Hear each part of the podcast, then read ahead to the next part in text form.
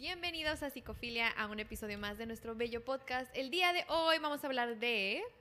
Vamos a responder preguntas sobre el amor. Quédense, va a estar muy interesante.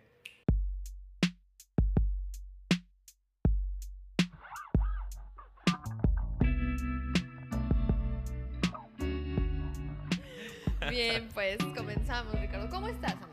Muy bien, amiga. Estoy muy, muy bien. Muy, muy preparado para lo que viene. Muy preparado, muy dispuesto, en apertura total, eh, ansioso, desvelado, ebrio, solo. Sin amor. Sin amor. Y bueno, ese es el que soy, ¿qué les digo? ¿Tú cómo estás, Sí, amiga? no, pues amigos. ¿Cuál es el otro lado de la luna? Cuéntanos. Pues yo, amada, querida, Acompañada. plena, Sobria. sobria. Sobre todo. Sobre todo yo. No, pero pues muy bien, tú también, lo estamos. Lo Sí, estamos. estamos muy Y bien. Nos todo, vemos muy bien aparte. Nos vemos muy bien, pero detrás quién sabe, ¿verdad? ¿Quién sabe? Las Exacto. apariencias Engañan. engañan. Nunca lo olviden.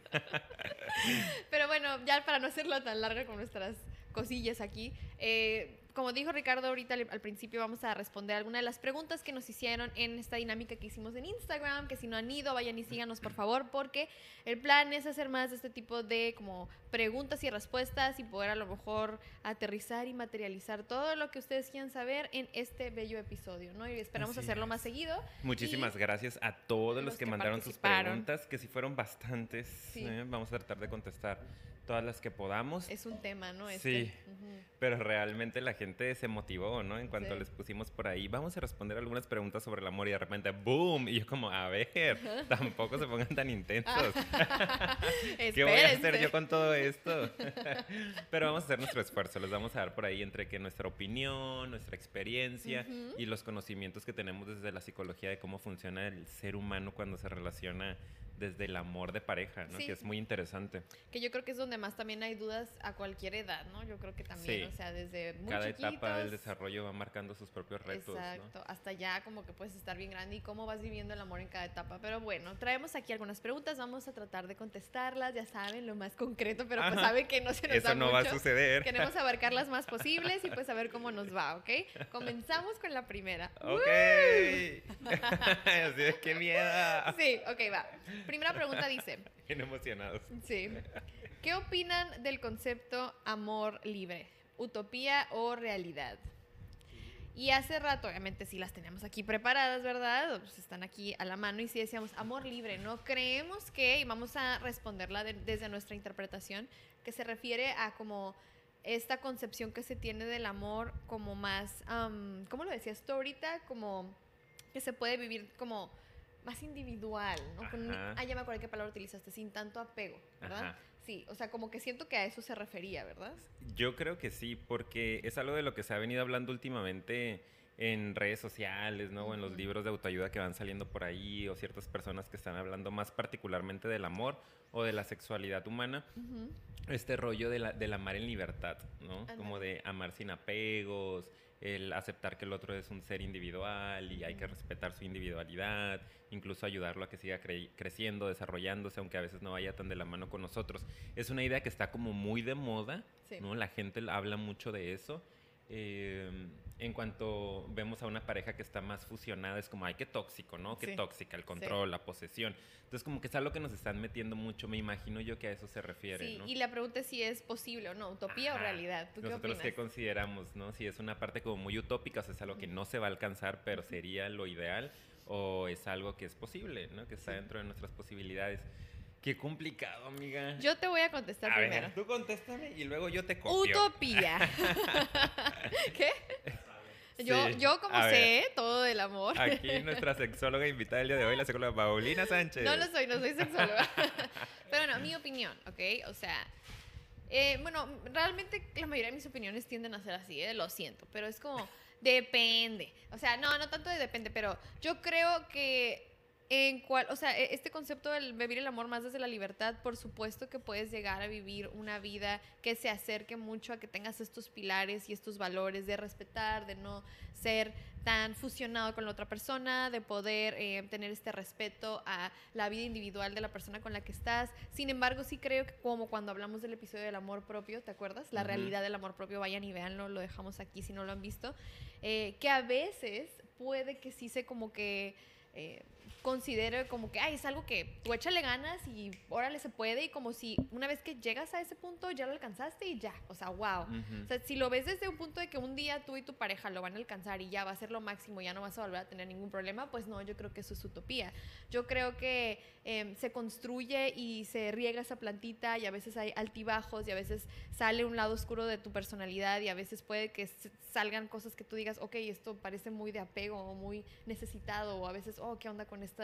otra parte que a lo mejor no me esperaba de mi pareja, ¿no? Pero creo que si trabajas mucho en tu desarrollo personal o con tu pareja, sí puedes lograr que con el tiempo vaya siendo más eso que las partes oscuras. Es mi opinión, no sé tú qué opinas. Me encanta y voy a sacar un meme en este momento, así de que haz bajo la manga. producción, sí, ya nos dijo aquí que... Te lo voy a mandar para que lo pongas.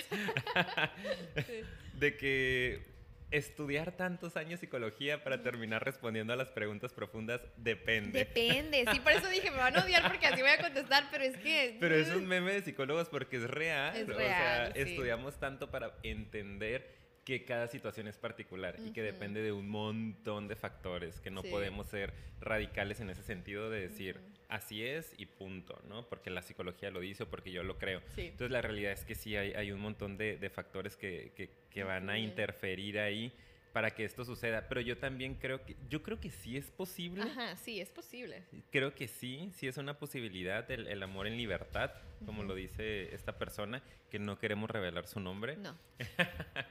no queremos quemarla, pero va a aparecer su cuenta aquí. Ah. no, no es cierto. Em, creo que sí es posible.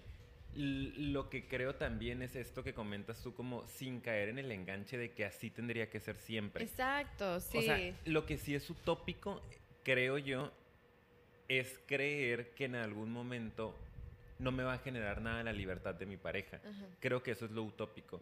El hecho de que yo diga, es que tengo que lograr esto, tengo que ser capaz de yo no sentir nada este, desagradable cuando mi pareja esté teniendo su libertad y, tengo que ya en algún momento celebrar su libertad y solo que todo sea miel sobre hojuelas y estar súper contentos. Creo que eso sí es un tanto utópico. Yo he conocido parejas que de alguna u otra manera se van acercando a este eh, asunto de, de amar en libertad y creo que la clave es saber que cuando algo te mueva del otro es un asunto tuyo y no debes de al 100% dejar que sea un obstáculo en tu relación de pareja, incluso a veces no comunicarlo, ¿no? Aunque veas que el otro es que va a salir con los amigos y tú estés sintiendo así de que, oye, es que me está moviendo mis issues, saber que es algo tuyo y detenerte en ese momento y decir, pues vete, ¿no? Yo voy a tener mi proceso acá y como esto lo tengo que arreglar yo conmigo mismo o, yo conmigo misma.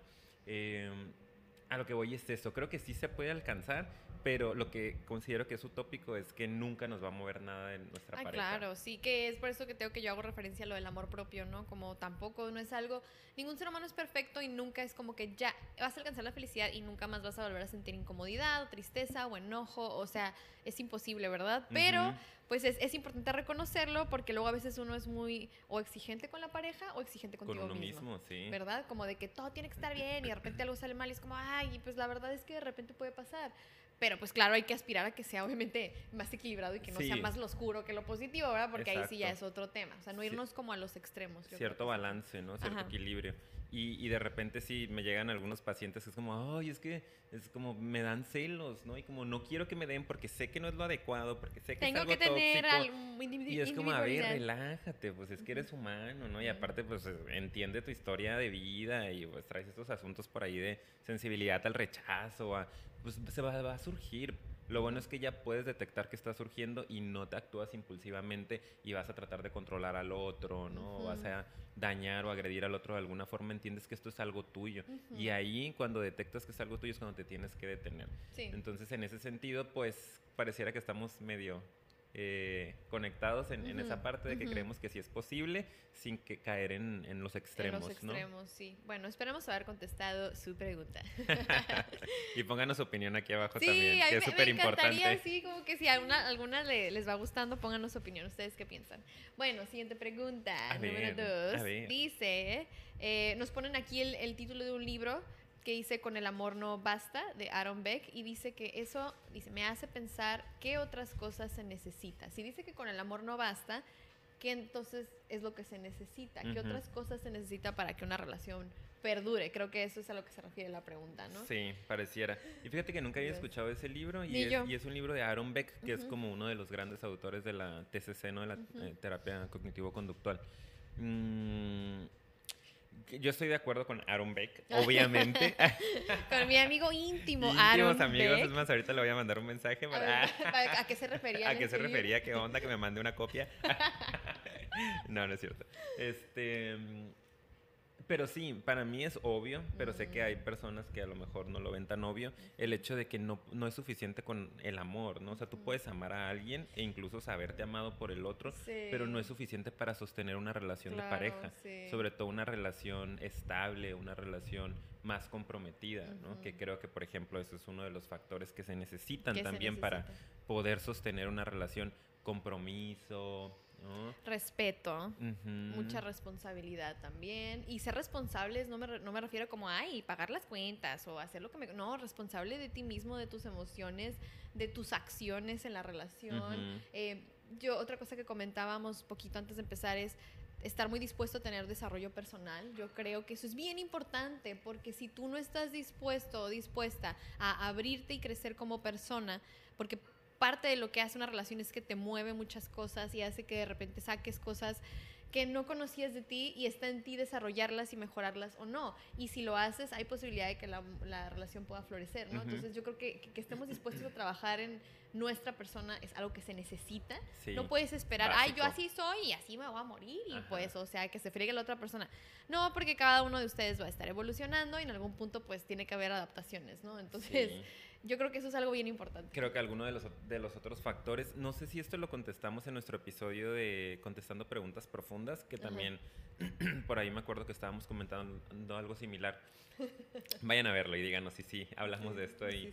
Pero creo que también algo bien importante es la comunicación, ¿no? O sea, no basta con el amor, no es como que, ay, es que yo lo amo mucho y él me ama mucho y ya con eso es suficiente y nos ah, este, hacemos telepatía, no necesitas hablar de qué es lo que está sucediendo contigo. Yo diría de hecho que la comunicación, es que, ay, también esto ha bien cliché, pero sí es básica, es básica, o sea, no, todas son básicas, obviamente que pues qué relación puede perdurar sin compromiso, ¿verdad? Pero pero es que en serio la cantidad de malentendidos a veces que hay por no comunicarte. O comunicar una idea errónea, ¿no? Es, entonces sí creo que la comunicación es parte de... Sí, definitivamente yo creo que el amor no es suficiente y lo he escuchado también mucho, eh, digo, no, no tanto en la terapia, no, no como en la vida, ciertas personas que dicen, ay, es que nos queremos mucho y por eso vamos a ya tener hijos, por ejemplo. Y es como es que el amor no es suficiente, ahí aplica también, como tienen que revisar un montón de cosas, ¿no? Su relación es lo suficientemente fuerte como para saber que es el momento adecuado para traer a un ser al mundo que va a depender de ustedes y de su amor y de su afecto y su cuidado tienen las posibilidades económicas para poder darle una buena calidad de vida, tienen el nivel de desarrollo personal para poder criar a una persona y otro montón de cosas, ¿no? Que puede ser un episodio en algún momento hablar de este asunto de la crianza responsable o consciente. sí, sí, Pero no es suficiente el amor, es una realidad. Si hablamos de, de, si decimos que el amor es suficiente, es hablar de una idea muy romántica, ¿no? De que con el simple hecho de yo querer al otro y de que el otro me quiera a mí, vamos a poder mover este, montañas y o sea, Ay, no, pero no es cierto, eh, déjeme decirles lo que siento. se necesita mucho. Te estoy rompiendo el corazón, lo sé, pero te lo tengo que romper para que crezca más fuerte. y al rato no andes con cualquier cosa. sí, para que no vayas y caigas, porque pasa mucho, desafortunadamente, a lo mejor para nosotros que digo, trabajamos en esto, no hemos estudiado psicología, hemos visto muchos casos de parejas, digo, tenemos nuestras experiencias también, nos parece ya un poco más fácil y hasta le ponemos humor a la hora de hablar de esto, pero sé que hay muchas personas que sí lo viven así, sobre todo adolescentes y nos están escuchando por ahí, de repente creen que con, el amor es suficiente y de hecho se ven sometidos a veces a muchos abusos, ¿no? Con la premisa de que, ah, yo te quiero y entonces como nos amamos, pues que la prueba de amor y que todas estas cosas que que allá afuera sí se ven. La frase del amor lo puede todo, que suena muy bonito y que creo que entiendo a lo mejor cómo se pudiera aplicar. claro que el amor es una fuerza bien poderosa que puede lograr muchas cosas, pero pues no es como que, uy, o sea, ya con eso es suficiente y es súper indestructible y es, o sea, pues no, la verdad es que no. Y es que depende también del concepto que tengas de amor, ¿no? Porque si lo empezamos a revisar desde ahí, como lo dices ahorita, yo sí creo que, y, lo creemos desde un rollo muy humanista, que el amor lo puede todo. Bueno, sí. Pero creo que la idea que tiene la gente y a lo que se refiere este libro es el concepto idealizado, romantizado. El, amor, romántico, sí, a eso me refería. O sea, el amor romántico. De que solo la atracción por el otro y, y, la necesidad del otro. Y un asunto que de hecho pues es un tanto tóxico, la dependencia. Creo que ese amor romántico es el amor tóxico o el amor irreal, que no es realmente amor, pero la gente cree que lo es. El amor, amor, eh, implica muchas cosas.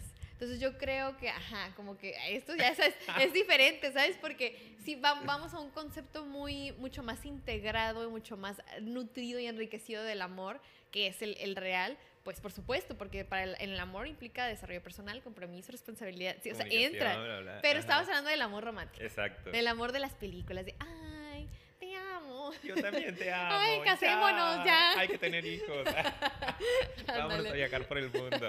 Este, Ese es el que se no. van a morir de hambre, ah. les digo así. bueno. Entonces, ¿Contestamos? ¿No contestamos? Sí, lo contestas. ¿Tú qué dices, producción? ¿Sí? Producción lo contestamos. O sea que sí. Listo, la que sigue entonces. Ay, me encanta la que sigue. No, no ah. quiero. a ver, dice, opinión del amor a distancia. Ay, es buena. ¿Quién la mandó? A ver, enséñame. Ahí vas a ver. Ah, ya sabía. Ya ah, Tú ya sabes quién eres. Un saludo. Te mando un abrazo. Te quiero mucho. amor a distancia. Este, siguiente pregunta. Ah, no es cierto. No, mira, eh, yo creo que. Voy a empezar yo con mi opinión. y no voy a decir lo mismo que ella, ¿eh? ¿Que quién? Que yo. O sea, ah, ay, lo mismo que ella dijo. ¿Que quién? No hay nadie más, amiga. No, es que no quiero que me copie mis respuestas. Ay, está bien, haz tu esfuerzo. da todo lo que puedas. Voy a decir exactamente lo que dijiste antes de que empezáramos. ¿Me vas a confiar? Ah, no, es que, digo, creo que tenemos una opinión similar. Yo creo, y comentábamos un poquito que sí y no, ¿verdad? O sea, depende. Depende. Título de psicólogo. Depende. Es que creo que no es para todos, como, como tú comentabas. Eso es lo que le estoy robando aquí. Porque hay personas que tal vez no tienen las suficientes herramientas, recursos emocionales, a lo mejor incluso madurez sí, madurez emocional para sobrellevar este reto porque es un súper, súper reto. Hay muchos casos de gente que lo logra, pero también hay muchísimos casos de personas que no. Y creo que es porque en, realidad es difícil, si en presencial, o sea, está complicado. Es algo que tú tienes que saber que, es como... Yo creo que ahí tienes que tener una capacidad de adaptación muy impresionante y muy buena, o por lo menos una disposición para aprender a adaptarte. Esa es mi, mi respuesta. Sí. Eh, sí, y yo creo que también depende de un montón de factores porque ocuparíamos analizar el caso de manera más particular, ¿no? Mándanos tu caso. Sí. Sí. Con mucho gusto. Hacemos y lo leemos la que sigue. Claro que sí. Claro que sí, estamos abiertos a tienes comunicación directa con nosotros, escríbenos un, mensaje directo y, hablamos particularmente de tu caso sin nombres, no te preocupes. Sí, claro. Eh, pero sí creo yo que, que, varía mucho, depende de la situación. Por ejemplo, una pareja que fue consolidada en la presencia, o sea, como que se conocieron, se gustaron, duraron, no sé, un año, dos años de relación de pareja y después por cosas de la vida tienen que irse a vivir a ciudades diferentes, es diferente a alguien que se conoce a distancia, ¿no? Por ejemplo que conoces por internet a lo mejor o que en un viaje conociste y que después deciden empezar una relación completamente en la distancia y que se ven de vez en cuando. O sea, depende muchísimo de la situación. Y depende, como decías ahorita, creo yo también, pues de los recursos que tenga cada uno para... La persona. Sí, y esta parte de la adaptabilidad y la flexibilidad que constantemente estamos mencionando en nuestro podcast porque creemos que es clave para la salud mental sería súper importante en el caso de vivir una relación a distancia, ¿no? Tienes que tener como mucha conciencia de ti, de tus cosas y entender que si tienes una personalidad ansiosa, por ejemplo, se te van a mover un montón de cosas. Sí. Y también, qué necesidad de estar batallando cada semana, ¿no? Cada fin de semana y estar sufriendo. Eh, si está siendo así una relación, por ejemplo, yo opinaría que no es saludable y no es sostenible, pero hay personas que han logrado dominarlo bastante bien. Una de mis mejores amigas, eh, sabemos quién es, no voy a decir su nombre porque no sé siquiera fama. hay que preguntarle. Para Le voy a preguntar también, pero ella tuvo su relación de pareja como dos años o tres años a distancia, ¿no? Él viviendo en Playa del Carmen, ella viviendo aquí en Tijuana buscaban verse pues una vez al mes, buscaban un punto medio para estarse viendo. Él ahora ya regresó acá y su relación sigue bastante fuerte, ¿no? Entonces está como muy cool. Y fueron, no sé, tres años más o menos que, estuvieron así. Y yo, por ejemplo, también, o sea, creo que, por eso digo, ahorita que tú hablas de, por ejemplo, depende de tu personalidad y a lo mejor dices, ay, sí, pero también pues la personalidad del otro, que aparte de que es un reto y tú tienes que estar preparado, el otro está preparado y va a invertirle esa misma cantidad de, de empeño a las cosas. Es que sí, y cuando sí se embona, yo digo, ay, güey, qué padre oír este, este, tipo de casos, pero sí estén muy abiertos, quien nos esté escuchando y esté en esa situación, que no es algo que depende enteramente de ti. Como todas las relaciones de pareja, tiene que ser de las dos personas. Dos personas. Como es una frase por ahí en inglés de que se necesitan dos para bailar un tango, ¿no? Ah, sí, lo he escuchado. y sí. Y sí, o sea, uno solo eh, no lo va a lograr tan fácilmente. No. Y creo que también, ya para cerrar esa pregunta. Así es, sí, dime, y dime. para hacer más tiempo, porque vamos muy rápido. no, pero es, que faltan muchas. oh, demasiadas. No, no, no. Creo que también sería importante, ya desde un asunto a lo mejor más analítico, eh, revisar por qué estamos decidiendo tener una relación a distancia. Ah, y eso es buenísimo, sí, qué bueno que lo estás Creo que también sería interesante, ¿no? Porque, o sea, ubicar no quiere decir que sea algo malo para nada, pero también darnos cuenta como cuál es nuestra necesidad en que la otra persona esté un tanto retirada o en que haya cierta distancia. Como que nos, cuál es la ganancia secundaria de que sea así la relación. Eso también es interesante. Repito, no es porque tenga algo, algo de malo, pero es como, ah, a lo mejor pues se me activan mis ansiedades cuando estoy muy cerca, ¿no? O me siento más cómodo cuando estamos separados. Entonces, como entender un poco a qué parte de tu personalidad le beneficia el que estés lejos del otro. Eso está bien interesante. Y si es un patrón también, que todas tus relaciones, a lo mejor hay más presencia física, pero hay ausencia afectiva y el otro está del otro lado del, del país. Del mundo del mundo, a lo mejor no sabemos. o sea, como qué onda con eso. Sí, eh, de hecho yo creo que este es buen, digo, todas las preguntas son buen tema para episodio, pero ese yo creo que hay mucha gente que tiene mucha duda del amor a distancia y a veces eh, creo que oímos cada vez más seguido que hay casos así debido a todo lo que es la tecnología y lo que nos ayuda. Entonces estaría padre hacerlo. Déjenos en los comentarios si quisieran y si no también con el like nos avisan si les gustaría que hiciéramos uno. ¿Ok? Muy bien. Muy bien. Excelente. Siguiente pregunta. no, esta está buena también. ¿Ustedes qué opinan, chicos? A ver, dice, ¿cuánto tiempo promedio se tarda en superar a un ex? A ver, déjame te digo. Depende. Ay, no, no, en esto no, mira, hay una ecuación. Aquí no depende, hay una ecuación. Aquí hay una ecuación, ¿ok? A ver, ¿con qué nos sale este, la señorita Paulina? Suma el tiempo. Paulina Bozo. Suma el tiempo que anduviste con esa persona y réstale la mitad del tiempo. y ahí está. Ese es el tiempo que vas a tardar. Yo no, estoy de acuerdo. Yo no, eh, yo, a ver, quiero pedir la palabra. no he terminado. No he terminado. Luego lo multiplicas. Luego traes una gallina. No, no, no. Te voy a decir por qué un huevo y un ramito de. Te haces una limpia. No, mira, te voy a decir algo. No es, se fue de tu cabeza. No es que lo agarre en broma, ¿eh? pero lo estoy diciendo así exagerado porque yo he escuchado por ahí que incluso he leído en artículos, no sé, o sea, de que de repente hay gente que cree que hay como una fórmula, ¿no? Y no sé, creo que tú también lo has escuchado, ¿verdad? Como que hay tanto por tanto y tantas semanas y me toca aproximadamente y así como que, ok, o sea, entiendo el punto como de, de querer buscar un promedio, ¿ok? Y, y sí te comprendo a lo mejor en esa parte y comprendo a quien tenga esta duda. Pero la realidad es que, adivinen qué, depende. Sí, lo siento, depende muchísimo de cada persona de cómo haya sido la relación, no solo es la cantidad, sino em, las circunstancias que se vivieron al cierre de esa relación, la calidad de relación que tuviste, em, tus recursos, pero obviamente para poder manejarlo, la decisión, ¿no? Detrás de sí seguir adelante o tal vez no, porque en el fondo no queremos seguir. O sea, creo que dependen tantas cosas que no le podría yo poner un tiempo ni siquiera en promedio, porque ¿cómo puedes promediar eso? O sea, se me hace como muy, de verdad, demasiado diverso. Entonces esa sería mi, mi respuesta. Y de hecho nos están pidiendo algo, una opinión muy concreta para una, un fenómeno que es demasiado subjetivo, ¿no? Y demasiado...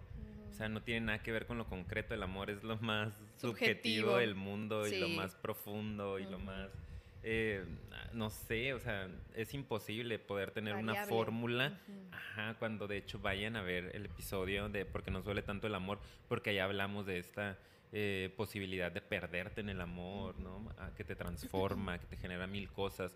Entonces sería imposible que supiéramos que, ok, si duré un año con esta persona andando, pues me va a tomar tres meses olvidarlo o olvidarla. Es como, no existe así. Eh, y creo que también sería importante a esta persona, si nos está escuchando, ponos un like en este momento porque estamos este contestando tu pregunta. no comentes porque vamos a saber quién eres. Pero pon el like nada más. Em, pero creo que también sería importante no no forzar las cosas, ¿no?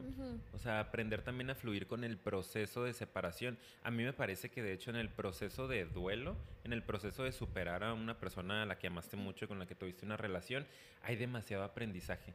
Si estás preparado para verlo y si te abres a la experiencia de lo que te tiene que enseñar, el duelo puede ser, a lo mejor puede llevarte un proceso de meses, de años incluso, pero si tú utilizas ese duelo para estar aprendiendo cosas de ti, para reconocer tu sombra, ¿no? O sea, por qué no funcionó la relación, qué fue lo que se te movió, qué fue, cuáles eran las áreas de conflicto, eh, está muy padre, ¿no? Y si lo vives de esa manera, a veces es menos tortuoso como pues lo que tenga que durar, no lo que tenga que estar pensando en esta persona, voy a seguir pensando en esta persona, no es algo que yo puedo controlar, no es algo que yo puedo, este, un switch que puedo apagar o prender en mi cabeza, entonces mejor lo utilizo para algo positivo. Sí.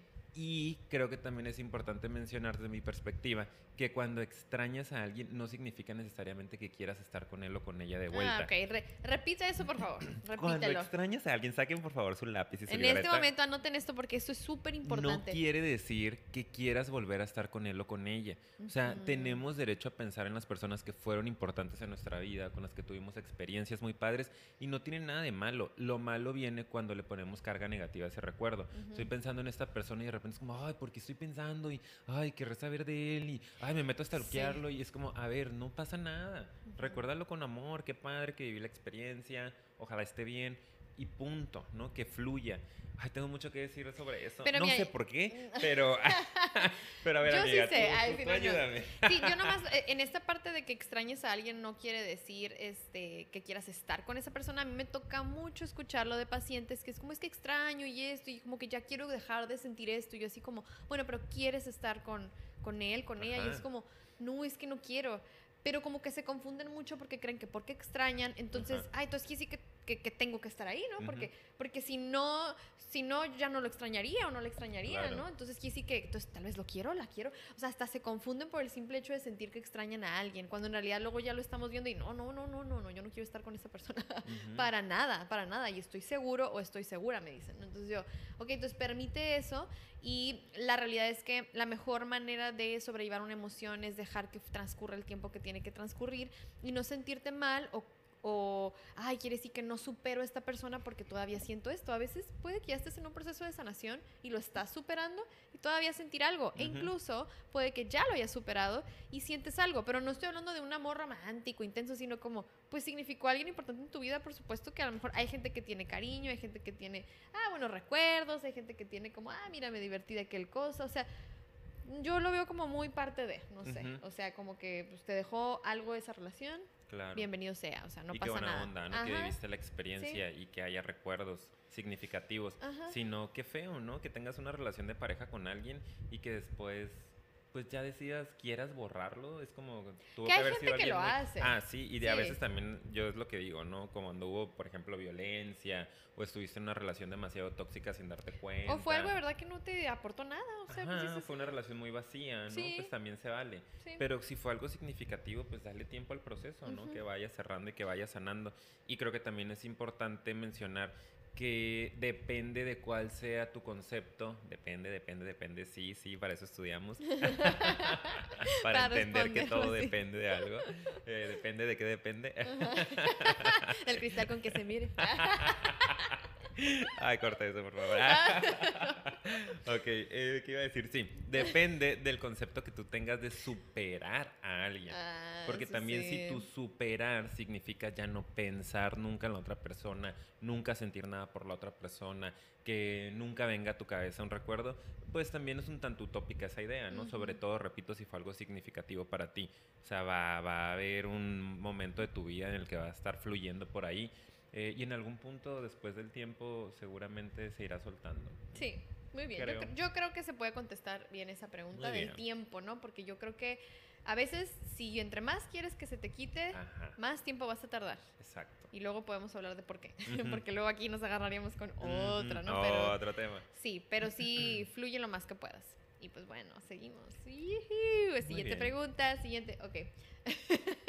Dice, Ok, mira, eh, que va perfecto con lo que acabamos de platicar. ¿Por qué solo recuerdo lo bueno de mi expareja y no las cosas que me hirieron por las que terminamos? Ay. ¿Por qué, Ricardo? Mm, yo creo que tiene mucho que ver con el asunto de la idealización, ¿no? Mm. Acuérdense que existe un mecanismo de defensa. Vayan a ver nuestro episodio de mecanismos, de, defensa. Ese también no me acordaba que existía. Sí, y está muy bueno, quedó muy padre. Y hay uno de ellos que se llama idealización, ¿no? Que de repente es ponerle estas características como muy eh, divinas, ¿no? Muy positivas. Muy positivas, este, excepcionales a, una persona o a una situación, etcétera. En este caso al, al ser amado, vamos a decir, ¿no? Eh, ya estamos aquí en Gurú del Amor nosotros. sí. Entonces de pronto tendemos a idealizar estas parejas, sobre todo cuando hubo un asunto de que nos cortaron, vamos a decir nos terminaron, creo que tendemos a engancharnos mucho con la parte positiva de la relación y hay una necesidad de querer volver a vivir esas cosas, sobre todo si no estamos cómodos con nuestra vida o no estamos cómodos con nuestra realidad, en los momentos en los que llegamos a sentirnos un tanto depres, ¿no? un tanto ansiosos, el cerebro automáticamente va a buscar un lugar en el que tú fuiste feliz, te sentiste contento, te sentiste acompañado, te sentiste consentido en tu vida. Y pues si lo hubo ahí y si tú eras muy dependiente de tu pareja y de repente cuando estabas con él o con ella sentías que ah, tu vida tenía sentido, automáticamente la mente asocia y te lo manda como un recuerdo, ¿no? De pum, aparece. Ahí está, tienes que ir para allá porque ahí nos sentíamos bien. Exactamente, ¿no? Y está esta necesidad de, ay, quiero hablarle, quisiera estar con él. Y es una parte, pues, mucha gente se va con ello y desafortunadamente y luego caen en estas... Eh, situaciones tóxicas de estar volviendo constantemente con sus exes, porque luego vuelven y te das cuenta que no funcionan, que por algo cortaron y a las dos, tres semanas otra vez cortaron, pero duras una semana sin él o sin ella y de repente otra vez empieza la ansiedad y empieza a recordar lo bonito y deciden regresar y es un ciclo que se puede repetir por años. Años. Años, por toda una vida. Entonces es importante que, ¿Qué pasó? Ya, él, no. Todo espantado con... Sale corriendo nuestro productor. eh, Bueno, ya me callo porque no queremos causar una crisis emocional en nuestra audiencia. es que sí hay casos así, pues, y a nosotros nos toca ver. de gente que es como, es claro ahí que no pueden funcionar y y en serio es cuestión de semanas y de repente ya, a veces hasta días, ¿no? Días y la gente ya está otra vez y te quedas, uy, Dios mío, o sea, tú sabes que, que es difícil para este tipo de personas de repente dar el cortón. Pero tiene que ver con esto que comentas, es un mecanismo de defensa. No todos tienen esos mismos mecanismos. Si este es uno usual cuando terminas con alguien, pero hay personas que lo tienen muy marcado y es por eso que a estas personas, si ese es su mecanismo de defensa utilizado usualmente, pues puede que sea más fácil que recaigan y recaigan y recaigan. Entonces creo que es muy buena respuesta esa, ¿eh? porque es un mecanismo, la verdad. Sí, y es el enganche de la parte dependiente, ¿no? Ese, ese lado dependiente que tenemos eh, de querer que alguien venga a resolver nuestra existencia, ¿no? De que queremos que eh, creemos que alguien va a venir a rescatarnos de nuestra miseria existencial, digo yo, y de repente estamos buscando de manera inconsciente, vamos a decirlo, em, e, esas personas que pueden llegar a hacerlo y creemos que la pareja lo va a hacer, que va a haber una pareja que va a venir, que nos va a salvar, que nos va a dar la validez que necesitamos, ¿no? La compañía, el sentido a la vida. Entonces cuando estamos en soledad como que estamos buscando con qué persona lo sentí. Y entonces tiendo a estar repasando y repasando lo bonito nada más, lo bonito nada más. Y es muy importante, de hecho es un ejercicio que a veces hago con pacientes que están en este proceso como de ir y venir. Eh, que recuerden también lo negativo, ¿no? Como está bien que recuerdes lo positivo, porque fueron cosas bien padres, no tiene nada de malo. Lo... Uh, ¿Eso qué uh, significa? Entra RuPaul de repente. ¿Quién nos llama? no, esto quiere decir que es que nos pusimos esta vez un temporizador. Sabíamos que iba a pasar esto que está pasando ahorita. Que, nos agarramos a hablar. Y que dijimos, vamos a ponernos más o menos un tiempo, vamos a terminar de, dar esta idea y... Ya no me acuerdo qué estaba diciendo. Sí, oh, fregada. sí, sí, sí, sí, Ah, que les decía a mis pacientes que, que está bien que recuerden lo positivo, pero también les pido que justo después de recordar lo positivo y estar, ay, es que me la pasaba tan bonito y es que, ay, salíamos a no sé dónde y cuando venía, cuando estábamos juntos y la pasión y bla, bla, bla, es perfecto, qué bueno que lo recuerdas. Ahora recuerda por qué terminaron, ¿no? ¿Cuáles fueron los asuntos que no funcionaban entre ustedes? Ay, pues la verdad, no me contestaban todo el día, me sentía súper ansioso, no podía dormir, este, peleábamos mucho, me sentía no querido en ciertas ocasiones, como, ok, entonces ya hay un recuerdo más em, balanceado y más realista. Realista.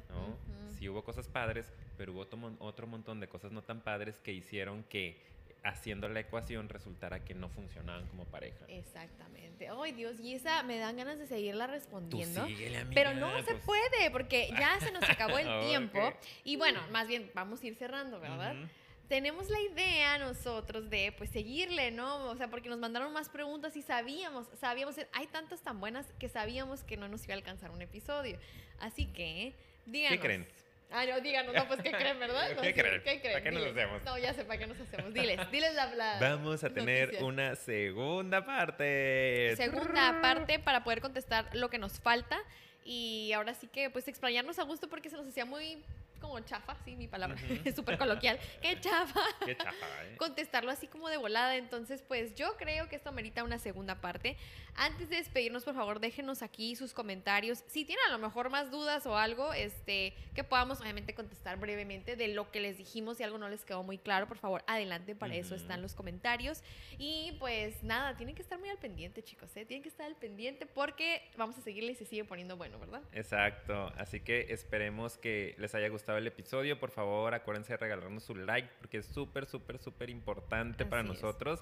Y estén bien pendientes de nuestras redes sociales. Tenemos Instagram y tenemos Facebook y ahí es donde estamos poniendo estas dinámicas para que ustedes puedan participar, puedan mandarnos sus dudas, sus preguntas y se las podamos contestar en un siguiente episodio. Y si se quieren enterar en cuanto subimos este episodio, pues se tienen que suscribir, darle a la campanita para que les avisen cuando subamos este episodio, ¿verdad? También nos pueden escuchar en otras plataformas, ya se me andaba olvidando, ¿verdad? Spotify, ¿Dónde? Anchor y Apple Podcasts. ¿Ok?